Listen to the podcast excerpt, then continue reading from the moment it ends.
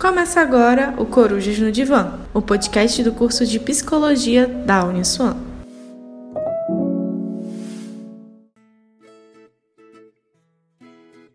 Olá, eu sou a professora Edna Monteiro, do curso de Psicologia da Uniswan, no programa de hoje, nós vamos falar sobre o medo e ansiedade em períodos de quarentena. Para me ajudar nessa edição, eu tenho a companhia de alunas e alunos de estágio profissional em clínica psicanalítica: Stefan Araújo, Jéssica Ribeiro, Gesiane Fernandes, Gilmar Cabral e Fernanda Gomes de Souza. Oi, gente, sejam bem-vindos e bem-vindas. Oi, professora, obrigada aí pelo convite. Prazer aí participar desse podcast. Professora, é um prazer estar participando desse podcast. A ansiedade é um estado emocional de apreensão atenção voltado para o futuro.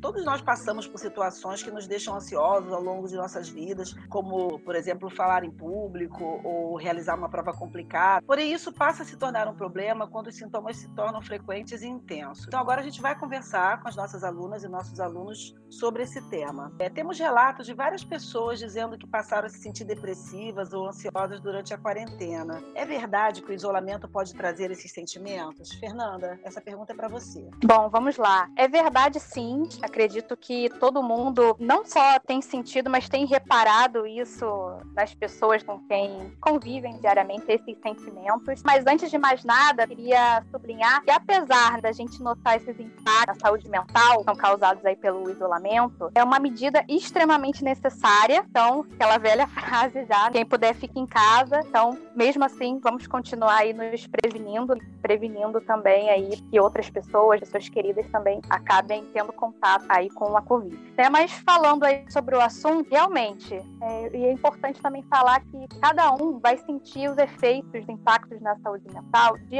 uma forma diferente. Alguns vão relatar a ansiedade, um sentimento mais depressivo, uma tristeza, um tédio exacerbado. E isso vai aparecer de acordo com o dia a dia de cada um. Por exemplo, uma pessoa que trabalha fora, tem uma vida aí um dia a dia mais agitado, vai sentir esses efeitos da quarentena de uma forma diferente, talvez mais intensa. Aí a gente tem que olhar com mais calma. Então vai depender do estilo de vida. O que causa isso nessa que a gente pode sublinhar aqui, acredito que principalmente a questão do desconhecido. A gente está vivendo um momento que é bem misterioso para nós, que é essa pandemia aí mundial. Acredito que nenhum de nós passou, né, vivenciou isso anteriormente. Então, o principal aí acredito que seja o desconhecimento, esse medo acaba gerando esse, essa sensação de ansiedade. Inclusive, eu estava pesquisando aqui para participar um estudo lançado pela revista The Lancet, dizendo que eles reparam também que além da ansiedade, da depressão, reparam que aparecem também o medo e a solidão dessas pessoas, na gente que está passando aí por esse momento. Além do medo, confuso, não sabe o que fazer, como é que vai ser daqui a uma semana, daqui a um mês, não sabemos aí como é que vai estar. Raiva, tem uma hora aí que a gente passa a se revoltar, quer sair de casa, a gente tem até visto algumas pessoas é, erroneamente saindo sem necessidade. Além da ansiedade aí que a gente já falou. Até por ser um momento aí totalmente desconhecido pra gente, essas revistas, como a Lancet que eu citei, e demais universidades aí que têm estudado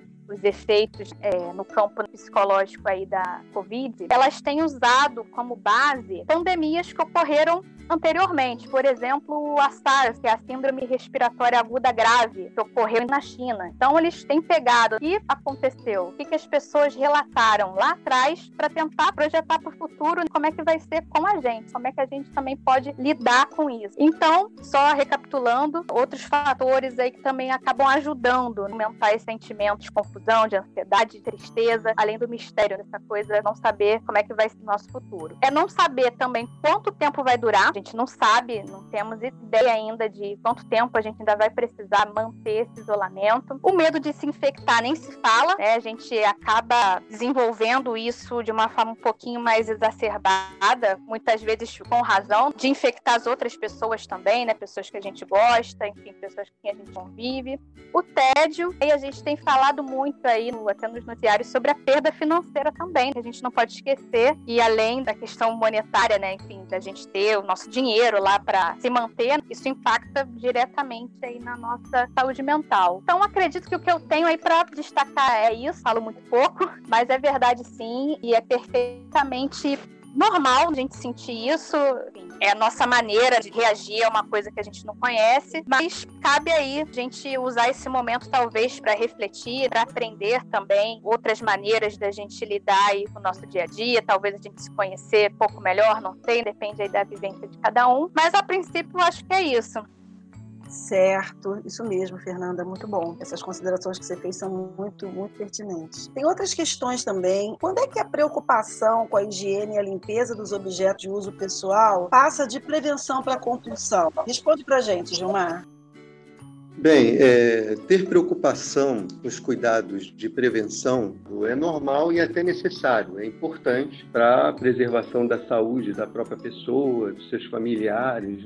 Isso é importante, não há nada de anormal nisso. No entanto, se essa preocupação né, ela fica algo exagerado, assim, de repente, por causa da ansiedade, do medo, como a Fernanda falou, medo de contrair a doença, sim virar uma obsessão pela higienização, tudo aquilo que é feito de forma compulsiva não é normal, acaba sendo algo prejudicial. Importante perceber se os cuidados com a limpeza, com a higiene, com a esterilização dos objetos pessoais, da própria casa, se isso tudo está dentro de uma condição assim que a gente poderia chamar lógica de normalidade. Talvez, certamente, né, antes da pandemia, todos esses cuidados que nós estamos tendo agora, é, antes da pandemia, seria visto talvez como atitudes obsessivas, com limpeza, mas dentro desse contexto da pandemia, isso é normal. O que tem que tomar cuidado, como eu já falei, é quando extrapola. Tem exagero, tudo bem, mas se estiver havendo cuidado excessivo, quase que obsessivo, isso pode revelar já um quadro de ansiedade ou de medo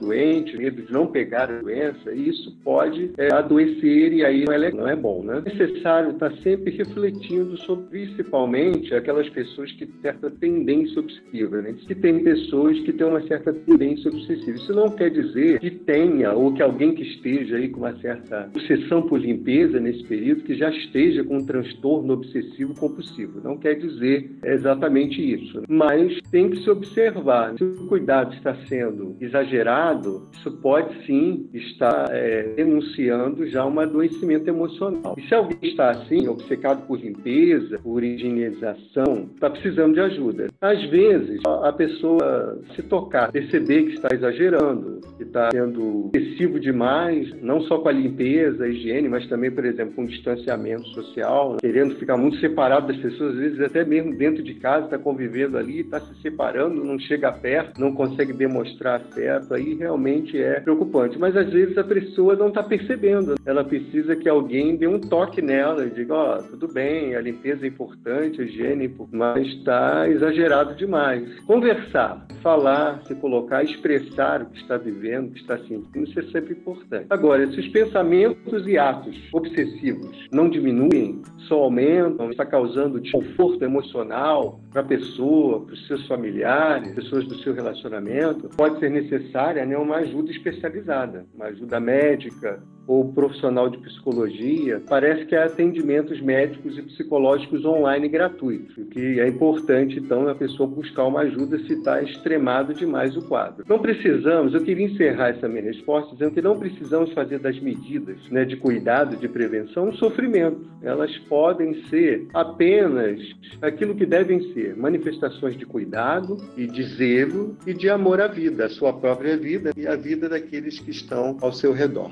O Gilmar tocou num ponto muito importante, que é a questão do sofrimento. Mesmo quem está sozinho em casa, que observe, está demais, essa é a medida do sujeito. Perceber que esses cuidados estão trazendo sofrimento, que a repetição do cuidado está demais, que não tem tranquilidade após realizar uma higienização de um objeto ou da casa, não tem tranquilidade em se sentir seguro, acha que ainda está faltando. Então, é a medida mesmo, é o sofrimento. É o sujeito perceber que está é, tá demais. Mesmo quem está sozinho pode perceber que esse cuidado não está deixando a pessoa tranquila, que parece que nunca está o suficiente. Então aí pode ser um sinal de que precisa pedir alguma ajuda. E Gilmar, queria te perguntar também: ter ansiedade é viver com medo constante?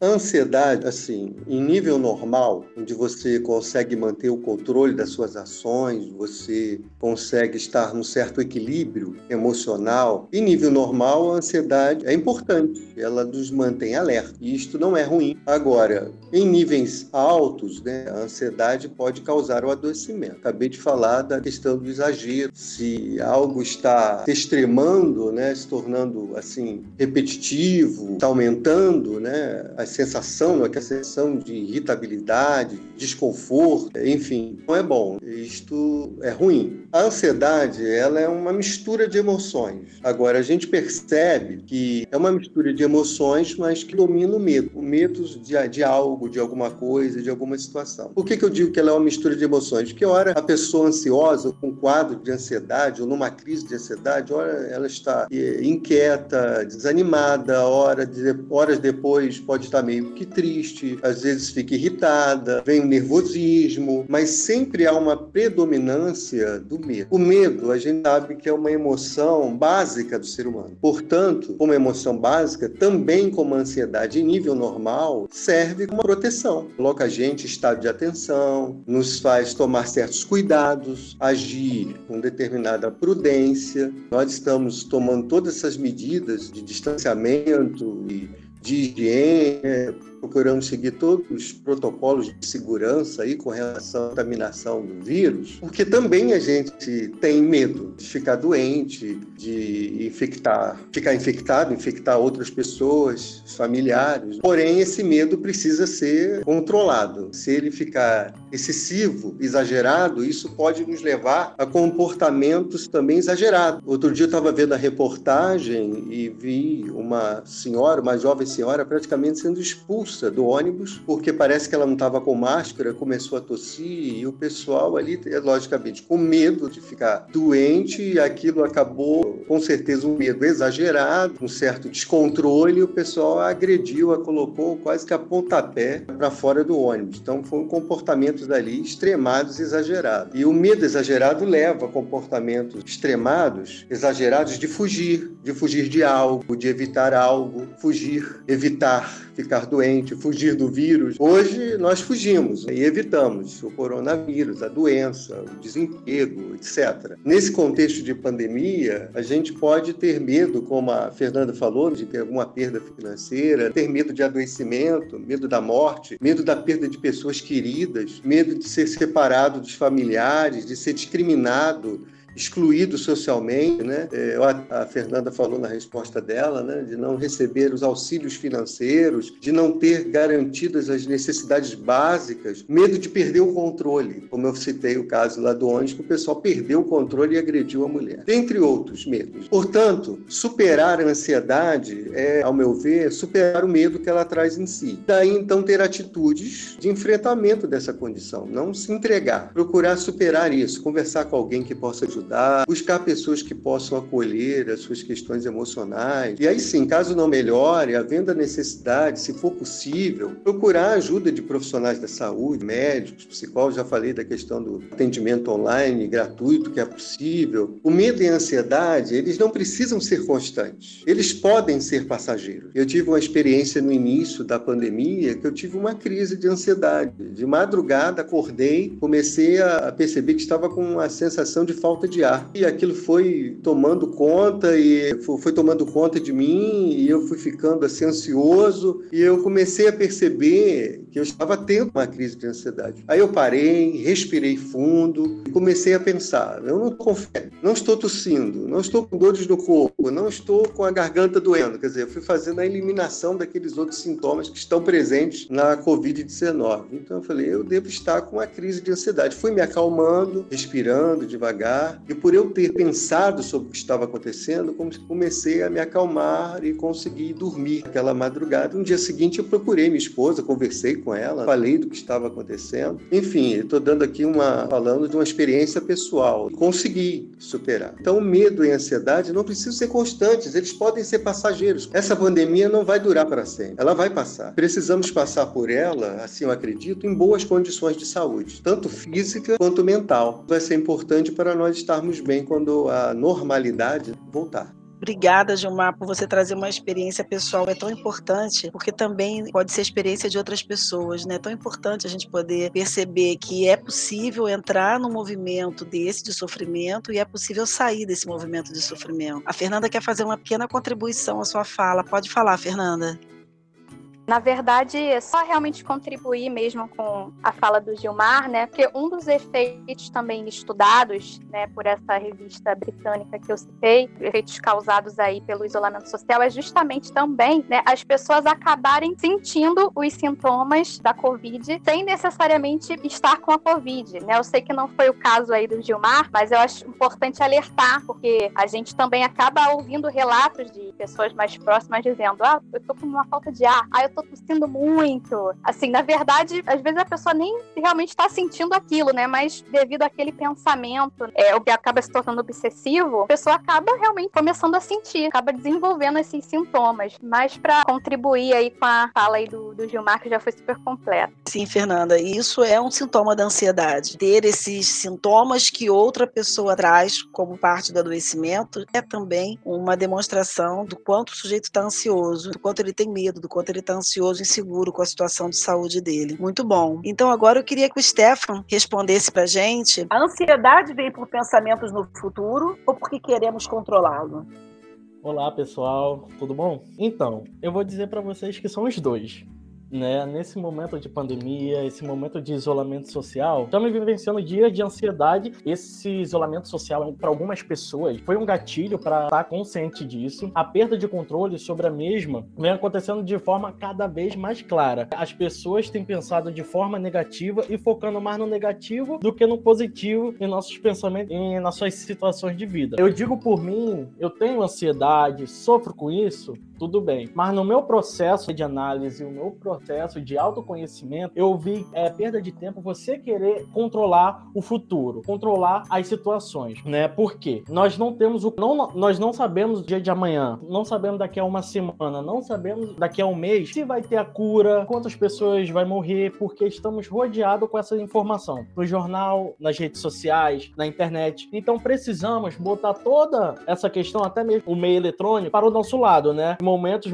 muitas pessoas estão sendo isoladas ou em quarentenas, a rede social se torna uma forma mais importante de interação entre amigos e famílias. Então, esse tem um lado positivo da tecnologia. E as pessoas têm ansiedade, traz a baixa autoestima, que traz que ansiedade e o medo estão juntas, tentam procurar algum meio, alguma forma de controlar isso, controlar sua ansiedade sem saber o que é ansiedade, sem saber as técnicas que precisa para controlar essa ansiedade, controlar o futuro, quer controlar o amanhã, controlar o que ela vai fazer agora. A ansiedade vem sem avisar. Com isso, já vê daí que não tem o controle desse transtorno. Pessoas estão preocupadas hoje em dia com a saúde, com os idosos, com os empregos, a vida social e até mesmo a economia. Eu falo isso porque tem aqui em casa, já antes mesmo desse podcast, eu conversei com alguns amigos, eu conversei com a minha família, conversei com as pessoas mais próximas de mim, o que está trazendo mais ansiedade. Perguntei se eles tentam controlar isso, se eles têm técnicas conscientes para tratar, para cuidar dessa ansiedade. Alguns dizem que sim, outros dizem que não. E aqueles que não têm essa técnica dizem que só piora a cada dia a sua situação ansiosa. Ficam no seu quarto sem levantar, às vezes estão dentro do trabalho, aonde a ansiedade afeta não só uma, mas o trabalho, a família, o seu relacionamento, a sua faculdade, até mesmo, né? Estamos eh, no final do curso, afetar um pouco a minha conclusão de TCC, mas a questão é, ao invés de a ansiedade te controlar, é você tentar controlar a ansiedade, administrar. Não controlar, mas sim administrar. Porque quando ela vem, não, calma aí, vou fazer uma respiração diafragmática, vou focar em uma leitura, vou fazer um exercício físico, vou conversar com um amigo, ou com uma amiga, com um familiar, para que com isso eu possa melhorar né, essa questão, esse, esse sentimento de ansiedade, onde é destrutivo, destrutivo demais. Então, são pensamentos automáticos que acabam tentando nos colocar dentro de uma armadilha, aonde que quando vir né? A pessoa tem que perceber a hora que tá ansiosa, que vem ansiedade, talvez um gatilho pode trazer isso para a vida da pessoa e ela não saber, pode ver aquela palpitação forte, aquela sudorese, né? É aquele suor excessivo na vida da pessoa. Então é difícil ficar imune a essas ondas de ansiedade, já que é difícil prever quando, né? Como eu falei, a rotina vai voltar ao normal. Não sabemos quando isso vai voltar, talvez daqui a dois meses, três meses ou quatro meses. Mas é importante é que a pessoa pense, não, se eu não consigo só, talvez eu vou procurar uma clínica de psicologia, onde possam me ajudar. Se eu não consigo, se eu não tiver renda o suficiente para isso, deixa eu ver na internet onde tem informações para que você possa ter essas ferramentas de controle, essas técnicas, para você lidar da melhor forma com isso, né? E os efeitos do cenário de incerteza pode ser ainda mais graves para quem já tem as condições com, com uma ansiedade. Antes de toda a pandemia, antes de toda, todo esse contexto que nós estamos vivendo, né, da Covid-19, as pessoas, tem algumas pessoas que já têm, então veio e já agravou. Está sendo mais intensificada ainda essa ansiedade, que traz um medo, tá com medo, que tem uma depressão forte, que traz o que eu vou fazer, o que eu posso fazer, bota as duas mãos na cabeça e começa a focar em remédios excessivos, começa a focar em bebida, começa a focar no exagero, aonde pode trazer outros tipos de coisa. Então, finalizar, o medo de não conseguir conquistar nada, medo de nunca ser suficiente, medo de estar sendo enganado o tempo todo, é explicar o sentimento da angústia, a tristeza, quando não consegue compreender as pessoas da sua família, do seu convívio, chama até de frescura esse processo que a pessoa está passando, que é algo muito delicado, muito frágil, aonde precisa de um cuidado constante, tanto do outro quanto de si mesmo. Sim, Stefan, verdade. É preciso que se tenha respeito, né, pelo sofrimento do outro e que ao identificar que não, que o outro não está se sentindo bem, não está demonstrando uma vida saudável, é preciso que quem está por perto também tente colaborar, né, de alguma maneira. Prosseguindo aqui, eu quero perguntar para Jéssica quais são os sintomas mais comuns que se pode observar na ansiedade. Eu sei que alguns colegas já falaram, é difícil falar de ansiedade sem falar de sintomas e até de estratégias, né, algo que permeia o assunto, mas quero te perguntar bem especificamente assim, que sintomas em geral se observa quando um sujeito está apresentando um quadro de ansiedade? Sim, professora. Então, é extremamente é, relevante nesse tempo de pandemia conhecer e reconhecer em si mesmo os sintomas de ansiedade, né? Até mesmo para buscar ajuda. Então, o primeiro passo para conhecer esses sintomas, é, para buscar ajuda, é conhecer os sintomas né, da ansiedade. Então, você que está nos, nos ouvindo, caso encontre alguma situação abaixo que aconteça com você ou com alguém próximo, é importante procurar ou indicar ajuda especializada. E eu separei aqui sintomas psicológicos e sintomas físicos da ansiedade. Né? Vou começar a falar sobre os sintomas psicológicos, que é a constante tensão ou nervosismo, a sensação de que algo ruim vai acontecer, problemas de concentração, descontrole sobre os pensamentos, principalmente a dificuldade em esquecer o objeto de tensão. Agora, né, com a Covid-19, o tempo todo é notícia no jornal e a gente sabe quais são os sintomas. Então, para quem é ansioso, é muito difícil esquecer, né, esse assunto no momento os pensamentos embaralhados podem prolongar esse, essa crise de ansiedade, porque a pessoa ela se torna incapaz de pensar logicamente e racionalizar o que está acontecendo. Então ela não consegue combater os pensamentos desastrosos, né, que alimentam a, a sensação que vem de medo e é um, de morte. E a sensação de medo é um medo extremo. A pessoa também sente problemas para dormir, como foi já relatado aqui pelo Gilmar, pela Fernanda. Quem tem transtorno de ansiedade apresenta dificuldade de, de se desconectar dos pensamentos, dos, dos problemas, né? Fica remoendo aquela situação, aquele problema por horas e até mesmo dias. Então é muito comum,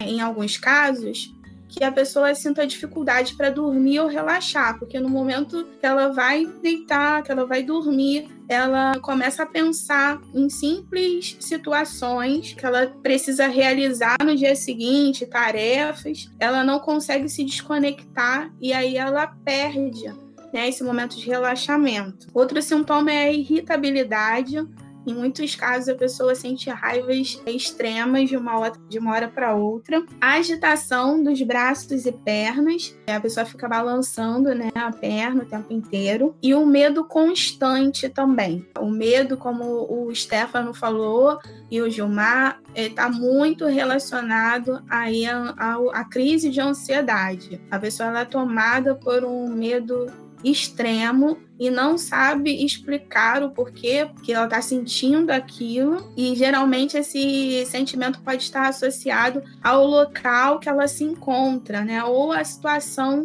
que ela está vivendo e no nosso, no caso que a gente está discutindo aqui é a pandemia. Vou entrar agora nos sintomas físicos da ansiedade, que é a dor no peito, é, ou aumento das batidas do coração. O coração acelerado acaba deixando a pessoa ainda mais assustada. Ela pensa que está tendo um ataque, né, um infarto porque a, essa aceleração ela é, mu é, muito comum em quem é, apresenta um infarto e a pessoa começa a ficar muito espantada, muito ansiosa e vem o descontrole e o medo começa a se intensificar. Então, essa é uma, um dos sintomas físicos, a aceleração das batidas do coração. A outra coisa que já foi falada aqui, que eu gostaria de ressaltar, é respiração ofegante ou falta de ar. Como a Fernanda e Gilmar relataram, é, a falta de ar é um dos sintomas da crise de ansiedade e da Covid-19. E aí é importante, nesse momento, saber diferenciar né, o sintoma da ansiedade ou da Covid. A falta de ar da crise de ansiedade é um episódio isolado, não é constante.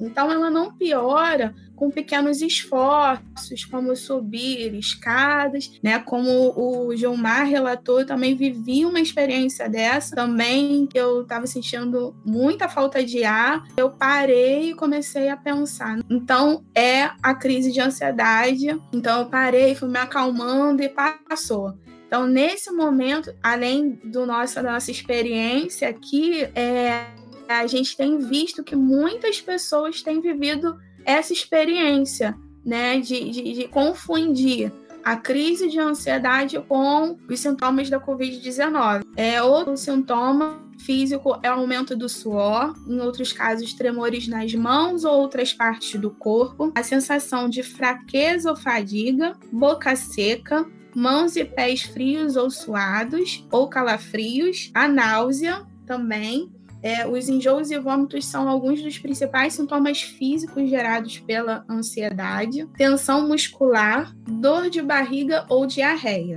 Então, alguns desses sinais são desencadeados quando o corpo sente que algo não está bem e aí e sente que tem uma situação de perigo. Então, o cérebro ele prepara o corpo para lutar e fugir dessa situação. Libera hormônios como a, como a adrenalina e aí a gente sente é, esses sintomas. Então, caso você que está nos ouvindo ouvindo reconheceu alguns desses sintomas em, em você mesmo ou em alguém que está próximo a você na sua casa, entre em contato com os psicólogos que estão realizando atendimento online. No final, eu acho que a gente vai falar um pouquinho sobre isso. Eu espero que a gente possa ter ajudado de alguma forma. Jéssica, é muito interessante isso que você falou é, sobre os sintomas. Eles demonstram exatamente que o sujeito, nesse momento, ele não está vivendo o presente. Ele está numa situação de possibilidade futura os sintomas trazem mesmo a questão do risco, né? Eles evidenciam que a ansiedade ela está se movimentando pelo risco. Então, quando você traz o pensamento para o agora, para o momento atual, aí você consegue então mostrar para si mesma que não é de fato algo físico, é algo proporcionado pelo medo, pela angústia, pela tensão, né? Pelo, pela situação de risco que se está vivendo. Eu quero pedir então agora é, a última questão que a gente vai abordar, que a Geise fale um pouco sobre as estratégias é, que a gente deve, que a gente pode usar nesse momento de isolamento para diminuir o sofrimento psíquico em relação à ansiedade. Por favor, Gisiane.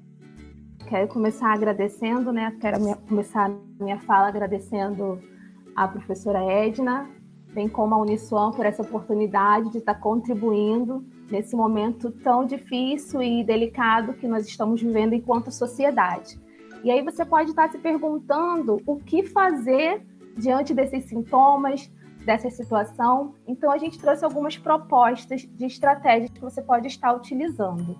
É, algumas estratégias, ela tem um viés, né, mais para o lado da psiquiatria, como, por exemplo, em alguns casos, é necessário o uso de medicação. Também temos estratégias que têm um cunho é, ligado à psicologia, como as psicoterapias, como já foi bem falado pelos meus amigos e reforçado pela professora. Mas eu também quero apontar aqui nesse momento algumas estratégias pessoais que você pode estar utilizando para lidar com esses sofrimentos psíquicos causados né, e relacionados com a ansiedade. A Jéssica trouxe um ponto interessante, que é o ponto do sono, e eu começo por ela como estratégia, né? O sono é muito importante para nossa composição. Então, a higiene do sono é fundamental. Uma preparação no momento, no momento de dormir, é, criar um ambiente, tentar trazer esses facilitadores para a hora do sono, na medida do possível, para que possa garantir uma noite de sono mais adequada e mais tranquila. Uma outra estratégia é a alimentação. Se a gente tiver essa possibilidade de procurar alimentos numa perspectiva mais natural, porque eles podem nos ajudar é, enquanto o funcionamento do nosso corpo também. Uma outra questão e uma outra estratégia importante é dosar as informações, porque as coisas vão chegando, né, por vários canais, como os meios de comunicação, redes sociais, e a gente vai recebendo um grande fluxo de informação. E isso vai gerando em alguns uma grande angústia, um grande processo de ansiedade. Então é importante é, a gente dosar isso que chega, né? E aí escolher talvez é, um jornal ou um, um meio para estar tá buscando informar-se, mas dosar para que isso não se sobreponha a ponto de você não conseguir é, controlar essa e lidar com essa ansiedade. E um outro, gente, muito interessante é você investir em momento de lazer, porque as pessoas estão nessa realidade que nós estamos vivendo agora, pode pensar assim, como ter lazer dentro da minha casa, né? Então é procurar dentro da sua realidade o que te gera prazer, né? E alguns têm nesse ponto a questão de filmes, outros na pintura, outros na elaboração de escrita, de poesia, da dança. E aí cada um pode estar tá procurando aquilo que mais lhe apraz nesse momento. Um outro ponto, gente, é também as práticas de atividade física que a gente pode estar tá realizando dentro de casa, né? Às vezes alguns têm, pode ter resistência com relação à atividade física, mas é algo que contribui muito como estratégia e dispositivo para a gente estar tá lidando com a ansiedade. E o último que eu quero trazer, mas não menos importante, é o controle da jornada de trabalho. Muitos de nós estamos trabalhando numa modalidade home office, então a gente, nessa modalidade que não era comum a nossa realidade e agora passa a ser, a gente está tendo dificuldades de é, gerir essa questão de horário, de quantidade, né, de carga, de hora, é, carga horária do nosso trabalho. Então é interessante a gente parar um pouquinho, tentar, na medida do possível, controlar essa jornada, para que isso também não exceda e não seja um facilitador da nossa, da nossa ansiedade aí assoberbada, né? Enfim, é, procurei trazer aqui para vocês algumas estratégias que podem auxiliar, mas, por favor, não hesitem em pedir ajuda né, e procurar os recursos e dispositivos para garantir, na medida do possível, a qualidade de vida nesse momento tão atípico. Obrigada. Pertinente, que é a questão do prazer. Quando você diz que o sujeito deve procurar algo que o apraz, algo que lhe dê satisfação. Pode ser plantar, bordar, dançar, cantar, algo que seja executado pelo próprio sujeito, não que ele assista o outro fazer. Então é muito importante isso que você trouxe, porque isso sim, essa movimentação interna por algo que lhe dá satisfação é que tende também a trazer o bem-estar e, e, diminuir a ansiedade. Muito obrigada. Mas antes de terminar, eu gostaria de agradecer muito a participação das minhas alunas e alunos, Stefan Araújo, Jéssica Ribeiro, Geisiane Fernandes, Gilmar Cabral e Fernanda Gomes de Souza. Obrigada, gente. Quero também agradecer né, a equipe toda que está nos ajudando. Tem o Instagram da Uniswan, que é o arroba Uniswan. Entra lá, porque tudo que acontece na Uniswan está no nosso, no nosso Instagram. E agradeço muito, Giovanni, por estar aqui com a gente fazendo essa gravação. Então, eu sou a professora Edna. A gente se encontra na próxima. Obrigada.